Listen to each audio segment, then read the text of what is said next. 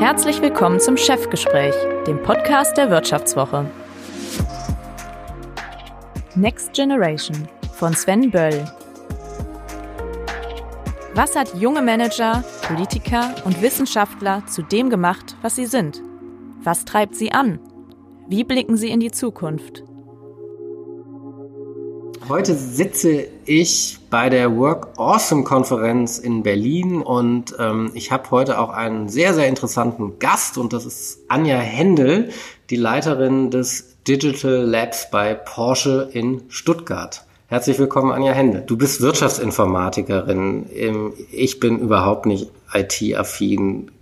Kannst du mir in drei Sätzen den Reiz von Wirtschaftsinformatik oder überhaupt von Informatik erklären? Natürlich kann ich das sehr gerne sogar. Ähm, ich glaube, Informatik ist so der, das Hauptthema für mich gewesen, das zu machen. Ich glaube, die Wirtschaft habe ich eher dazu gewählt, weil ich mir nicht so richtig zugetraut habe, vielleicht auch ähm, ähm, die reine Informatik zu machen damals. Ähm, in der Informatik reizt sich, dass man mit wenig Mitteln super viel gestalten kann. Ich brauche einen, Rechner, ich brauche ein Notebook und dann kann ich ähm, Dinge gestalten, programmieren, Welten schaffen.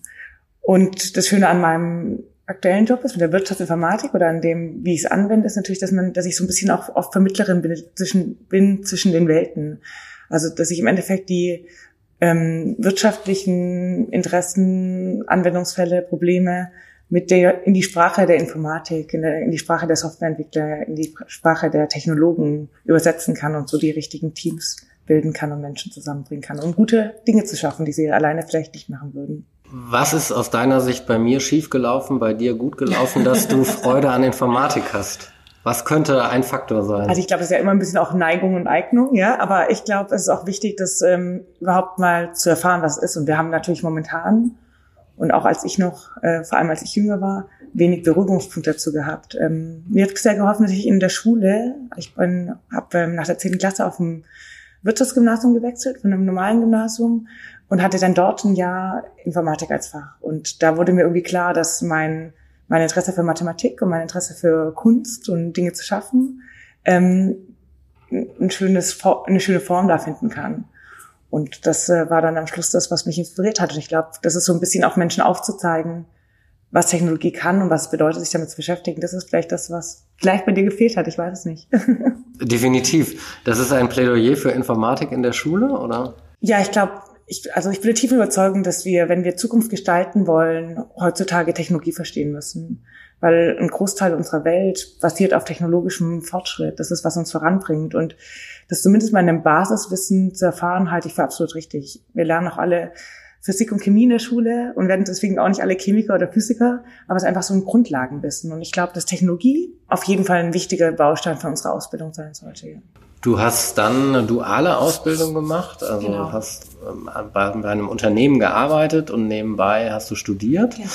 Ähm, das ist ja ein Weg, der ist in Süddeutschland ein bisschen verbreiteter noch ja. als, als im Norden. Ja. Ähm, was ist der Vorteil aus deiner Sicht davon? Also vor allem, ich denke, als ich angefangen habe zu studieren, vor 20 Jahren jetzt fast, ähm, war natürlich auch die Informatik auch auf einem sehr schnell drehenden Gleis. Und die Universitäten, wissen wir heute auch, sind nicht alle direkt am Zahn der Zeit in allen Bereichen. Wenn man natürlich eine tolle, bei einem tollen Professor ist, ist man natürlich vielleicht schon vorne draus, aber in vielen Bereichen halt nicht. Und äh, in der Informatik hat es natürlich auch immer ein bisschen Zeitraum gebraucht, um danach zu ziehen.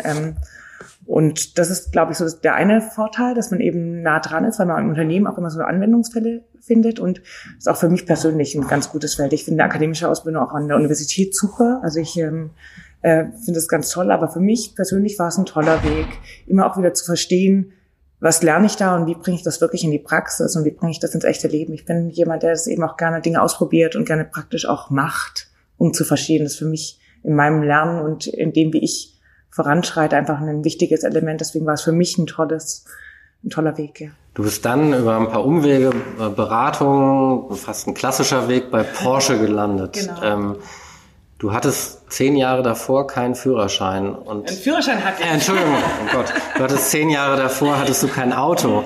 Ähm, war das keine Frage im Bewerbungsgespräch bei Porsche, ob du Autofan bist? Stellen die jeden ein inzwischen? inzwischen jeden ein.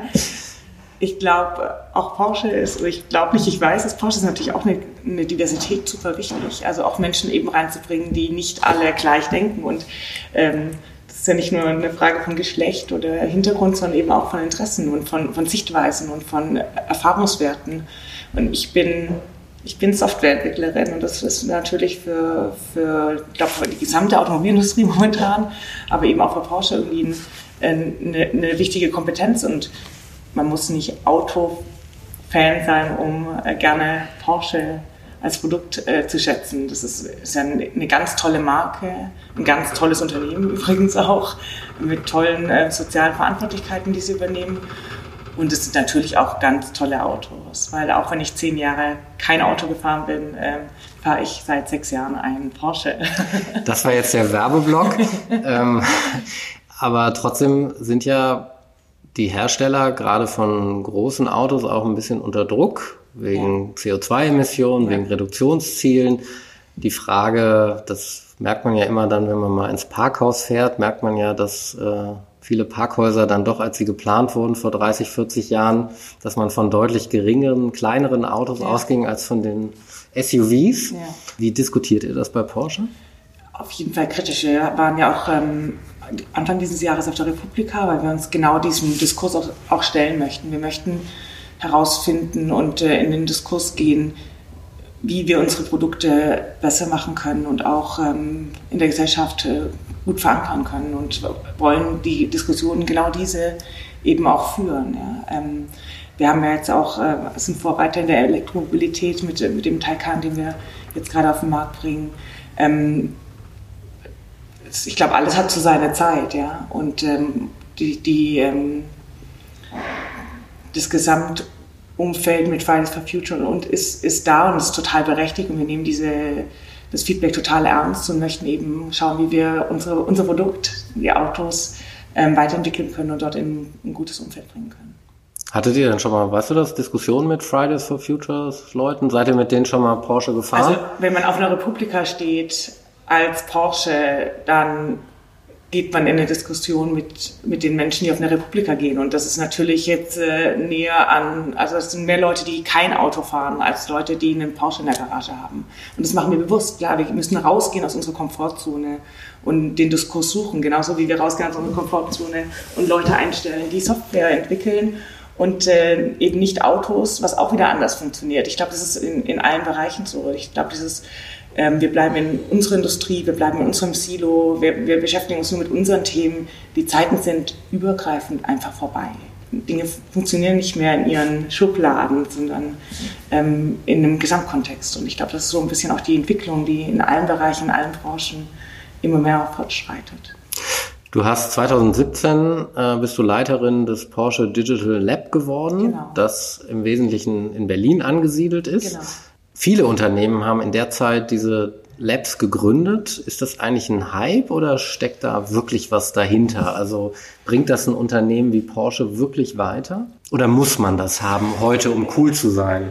Ich überlege gerade, wo, ich am besten einsetze. Ich glaube, ähm, vielleicht den Hype. Also ich glaube, Lab ist, steht ja für Labor und ne, viele haben solche Labore oder kleine Außenstellen gegründet und die auch so ein bisschen weggehalten von der Gesamtorganisation. Ich glaube, das ist auf der einen Seite ein bisschen auch ein Teil von der Gesamttransformation von Unternehmen. Also schaffen wir es alles wirklich nur intrinsisch aus herauszumachen oder brauchen wir vielleicht auch ein paar Impulsgeber oder ein bisschen auch Spielfelder, in denen wir mal andere Dinge ausprobieren können, ähm, anders arbeiten können, andere Menschen zusammenbringen können, in einem anderen Umfeld, um es dann auch wieder auf die eigene Organisation ähm, zurückzuspielen. Das ist, glaube ich, ein ganz wichtiger Punkt. Und für uns hat es auch einen ganz pragmatischen Grund gehabt, das in Berlin zu machen. Wir äh, haben auch damals schon den Fachkräftemangel einfach gesehen. Wir tun uns schwer damit, auch mit der tollen Marke, auch der tollen Brand, IT-Talent zu bekommen, vor allem auch internationales. Äh, Stuttgart ist jetzt nicht für jeden die Traumdestination in seiner Lebensplanung. Äh, ich glaube, da haben wir in Deutschland das große Glück, ähm, eine Stadt wie Berlin zu haben, die äh, einem internationalen Tech-Talenten oder Technologietalenten ähm, ein attraktiver Ort geworden ist, wo sie gerne leben möchten, wo sie gerne Zeit verbringen möchten und wo sie eben auch gerne arbeiten möchten an ihren Themen. Und das ist, äh, finde ich, ein, ein ganz toller Ort hier, um eben dann auch solche Leute zu finden, die mit einem dann an technologischen Neuentwicklungen arbeiten können. Ist das die deutsche Stadt, wo man Leute aus dem internationalen Kontext am einfachsten hinbekommt? Das habe ich, hab ich, nehme ich schon so wahr, ja, auf jeden Fall. Ich glaube, dass auch andere Städte attraktiv sind und es gibt auch in manchen mögen auch, auch Stuttgart. Stuttgart ist schön, ja, selbstverständlich. Sehr also. gerne dort auch, ja. Nee, also ähm, klar, alle Städte haben so hier, das ist natürlich eine pauschale Aussage, aber wenn man sich anschaut, wo sind die großen Technologie-Hubs, wir sehen es jetzt auch gerade in den letzten Wochen, was ja auch in, in Berlin passiert und vor allem auch in diesem internationalen Kontext, tun natürlich auch viele beklagen, dass hier viel Englisch gesprochen wird, auch in Restaurants und und und. Aber ähm, ich glaube, das ist schon einfach auch ein, ein, ganz großer Wettbewerbsvorteil in dem, in dem Ringen um Talent, auch globales Talent. Ja. In Deutschland haben ja viele Bürger den Eindruck, dass so die Digitalisierung nicht vorankommt, weil man sie auch, glaube ich, im Alltag wenig erlebt. Nicht? Also Stichwort E-Government, man ja. ist immer noch mit sehr, sehr alten Prozessen ähm, konfrontiert. Ähm, wenn man sich mit den Politikern oder auch mit Vertretern aus der Wirtschaft unterhält, dann sagen die, also kann man ganz beruhigt sein. Wir wissen im Prinzip alle Probleme. Wir gehen die jetzt auch ja. an. Wir müssen investieren und überhaupt die Wirtschaft ist viel, viel weiter, als das jetzt Bürger im Alltag sehen. Würdest du das bestätigen? Also würdest, findest, bist du eigentlich eher beruhigt, wenn du auf diese, ist auch ein Buzzword, aber künstliche Intelligenz, Digitalisierung in Deutschland guckst? Sind wir da eigentlich weiter, als wir glauben oder sind wir so rückständig, wie wir uns fühlen? Ich glaube, irgendwo, da, irgendwo dazwischen. Also ich, ähm, wenn ich uns anschaue, wir haben in Baden-Württemberg jetzt zum Beispiel das, das, Cyber Valley, wo wir echt Top-Forscher haben ähm, mit, der, mit dem Max-Planck-Institut und der Uni Tübingen und der Uni Stuttgart, wo wirklich Top-Forscher im Bereich der Künstlichen Intelligenz sind, die auch ganz oben in der Welt, äh, in der Welt mitspielen. Auf der anderen Seite ist, so ist meine Wahrnehmung, sind wir nicht so technologieverliebt wie jetzt der asiatische Raum und, ähm, und auch nicht so. Uns, bei uns sitzt der Euro nicht so locker wie, wie, wie jetzt im kalifornischen Raum, was dann irgendwie auch Anschubfinanzierung und Risiko äh, eingehen für eine verrückte Idee, sag ich mal, eingeht. Und das ist natürlich schon so ein Rahmen, der für uns ja, zumindest mal kritisch zu beachten ist. Wir sind nicht die, die viel ausprobieren und auch mal gerne scheitern und wir sind auch nicht die, die ähm, die gerne mit viel rum, rumprobieren, sage ich mal, oder ausprobieren. Ich glaube, was, äh, was ähm, eine wichtige Leistung ist, ist wirklich ähm, die breite Bevölkerung zu inspirieren und Möglichkeiten aufzuzeigen, was man mit Technologie tun kann und was man auch Gutes für die Menschheit tun kann. Ich meine, und der Menschheit an sich ging es noch nie so gut wie heute, ähm, aufgrund des technologischen Fortschritts. Ich meine, und das ist sicherlich schon nochmal ein Punkt, den, den, den man auch anschauen muss und wo man auch vielleicht ein bisschen mehr Hoffnung und ähm, auch Chance sehen muss. Fällt dir ein Beispiel ein, wo du sagst, wenn das mal implementiert wäre oder sichtbar wäre, dann würden die Bürger auch denken, wir sind weiter oder kommen mit der Digitalisierung voran? Ich glaube, ein Grundverständnis ist, dass, dass halt der wirkliche Fortschritt liegt in ganz vielen kleinen Themen und nicht in diesen Riesensachen. Wir haben ja sind ganz viele Ängste da, dass uns Künstliche Intelligenz unsere Arbeitsplätze alle wegnimmt und wir alle gar nichts mehr zu tun haben und, und wie schlimm das alles ist. Aber wie viel uns das unseren Alltag erleichtern kann, das haben wir ja heute schon. Die Künstliche Intelligenz ist da, die ist nicht, äh, das ist kein Mythos, der dann irgendwie auch wieder vielleicht dann weg ist irgendwann. Ich meine, wir haben den in unserer Hosentasche, jedes Mobiltelefon hat große Komponenten drin, macht viele Dinge einfacher, auch in der Mobilität wenn ich heute in der Stadt mich bewege, ähm, war das, ich weiß ja, vor, bis vor sechs Jahren hatte ich ja kein Auto. ähm, ähm, da war es schwieriger, von A nach B zu kommen, weil da musste ich die Buspläne kennen und alles drum und dran. Und, und heute gebe ich in, in jedes Kartensystem irgendwie ein, wohin ich möchte und da schlägt mir vor, wie ich am besten laufen kann, was die Varianten sind, was mir was kostet. Ist das denn künstliche Intelligenz? Was ist denn das ist, das ist schon auch, das sind, das sind Komponenten von künstlicher Intelligenz drin. Ja. Was ist denn die Definition von künstlicher Intelligenz eigentlich? Oder wie definiert ihr das bei Porsche? Das, das ist natürlich Begriff. Also was künstliche Intelligenz kann, ist alles, was ich nicht selber also ein Algorithmus ist was, was wo ich eine ganz normale Anleitung gebe im Endeffekt, was nach was zu tun ist und was zu tun ist, wenn was eintrifft. Und eine künstliche Intelligenz sind lernende Systeme, also Systeme, die auf die Muster erkennen und darauf äh, Handlungen ableiten. Also immer erkennen, ähm, ich zeige jemandem, zeige künstlichen Intelligenz äh, Bilder von Katzen und irgendwann erkennt das, äh, das, das selbstlernende System eben, dass es das, was eine Katze ist und was ein Hund ist, zu unterscheiden. Und wir haben nie beschrieben, wie eine Katze aussieht oder wie ein Hund aussieht, sondern es hat einfach nur gelernt von den... Von durch den, die Bilder. Durch die Bilder, genau. Das ist eine, eine Definition davon. Okay. Und wie verhindert künstliche Intelligenz dann, wenn sie ein Bild von dir und von mir sieht, dass sie dann nicht denkt, alle, die so ähnlich aussehen, sind Inf entweder Informatiker oder sind es nicht?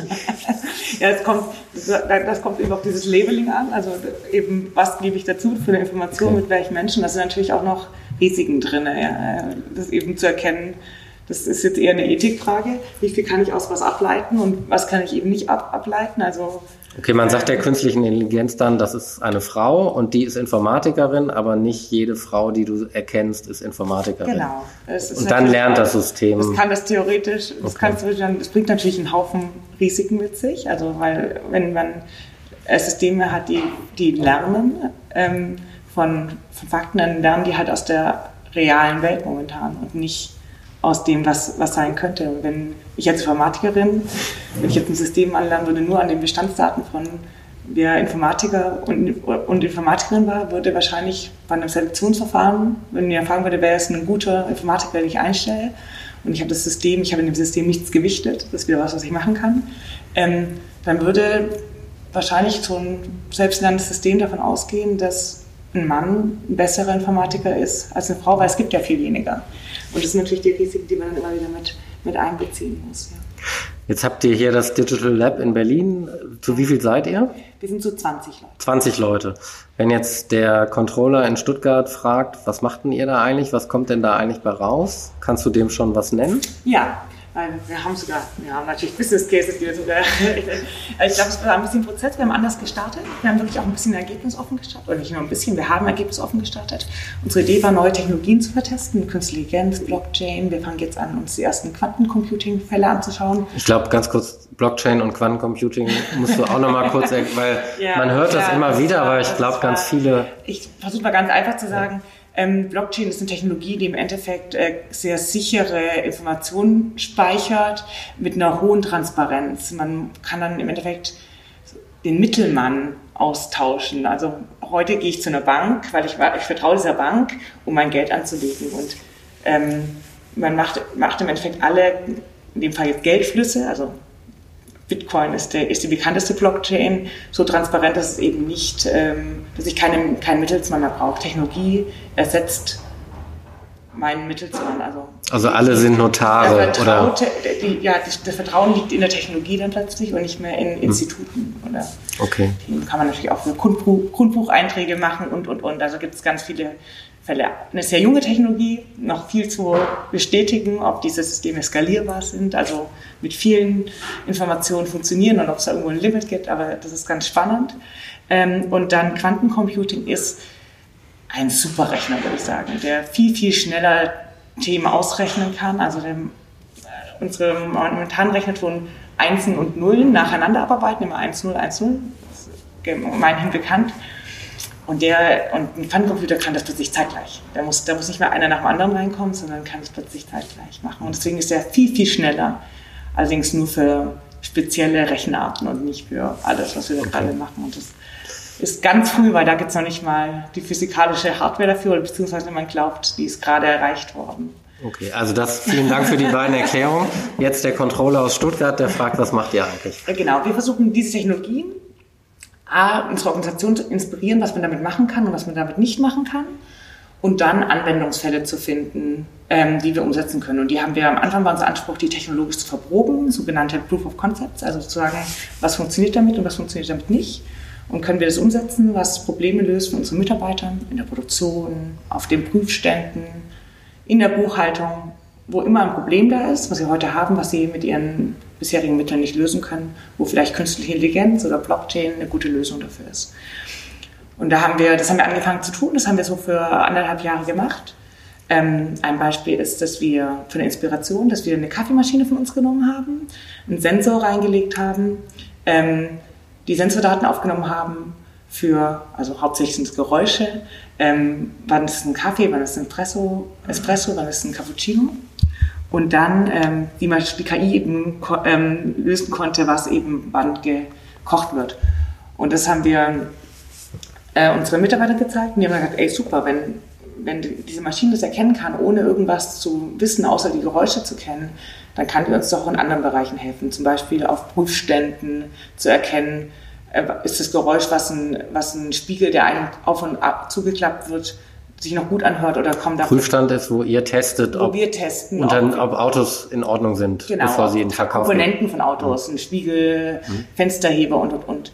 Ähm, was momentan von Menschen geprüft wird und eben jetzt die Systeme laufen lassen können, ähm, die auch nachts und am Wochenende mithören, wenn unsere Mitarbeiter nicht, äh, nicht am Prüfstand sind und so eben nochmal eine höhere Qualität sicherstellen können und die Geräusche dann einfach annehmen, aufnehmen und eben den Mitarbeiter schicken, wenn wenn es da ein Problem gibt und der kann sich das dann nach dem Wochenende anhören. Wie oft geht so ein Spiegel auf und zu, bevor er in den Verkauf geht? Tausende Mal. Tausende Mal. Genau, das sind so Dauerläufer, nennen wir das. Mhm. Sieben Tage die Woche, 24 Stunden läuft das dann durch, bei unterschiedlichen so, ähm, Temperaturkammern mit ganz hohen Temperaturen und ganz niedrigen und dann eben wird, äh, wird geschaut, wann, ob es irgendwo Verschleißerscheinungen gibt und ob sich das auswirkt. Damit wir halt, je früher wir das bemerken, und das interessiert den Controller, desto günstiger wird es für uns, weil wenn wir, je später wir was austauschen müssen, im schlimmsten Fall. Gibt es einen Rückruf. Genau.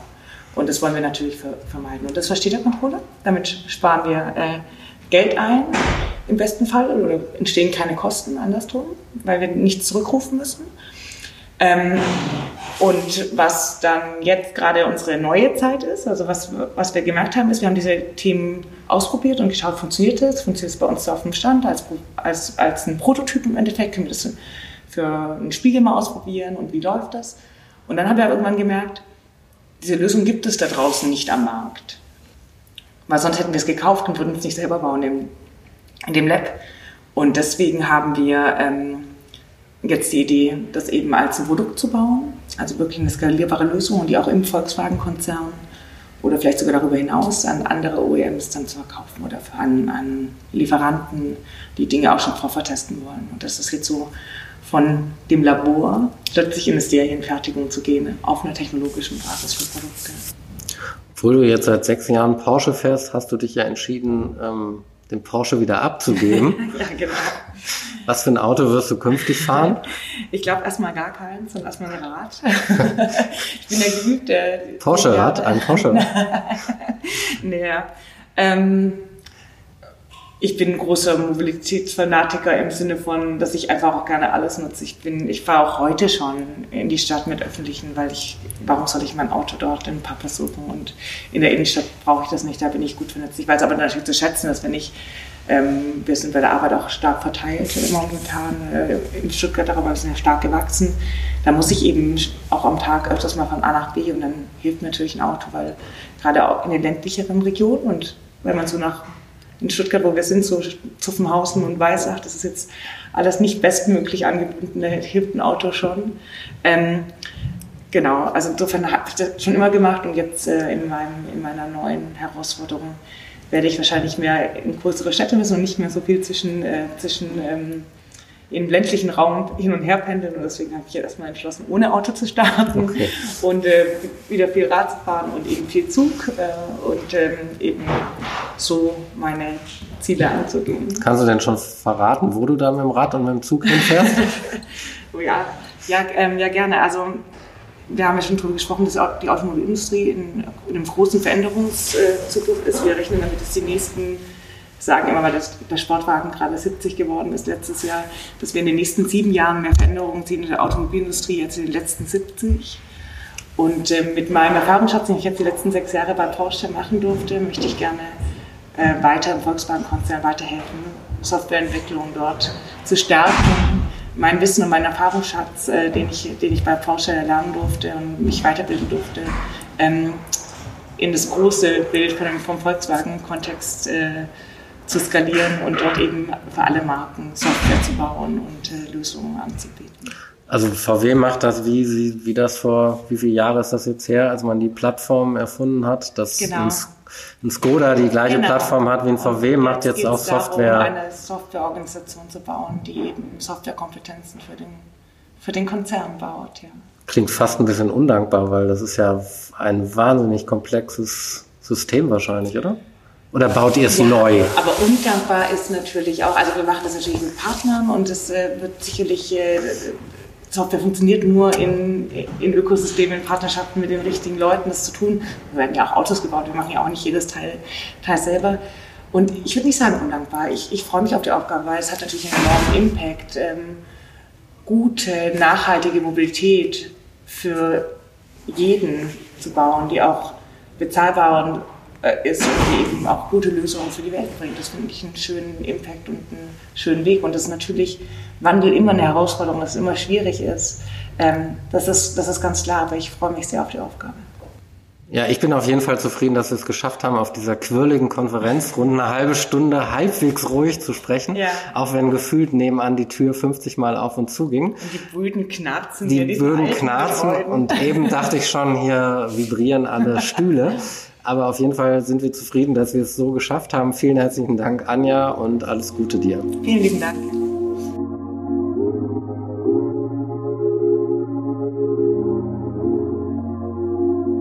Das war Chefgespräch, der Podcast der Wirtschaftswoche. Next Generation von Sven Böll. Unser Podcast wird produziert von Sandra Beuko, Anna Höhnscheid, Ellen Kreuer und Lutz Knappmann.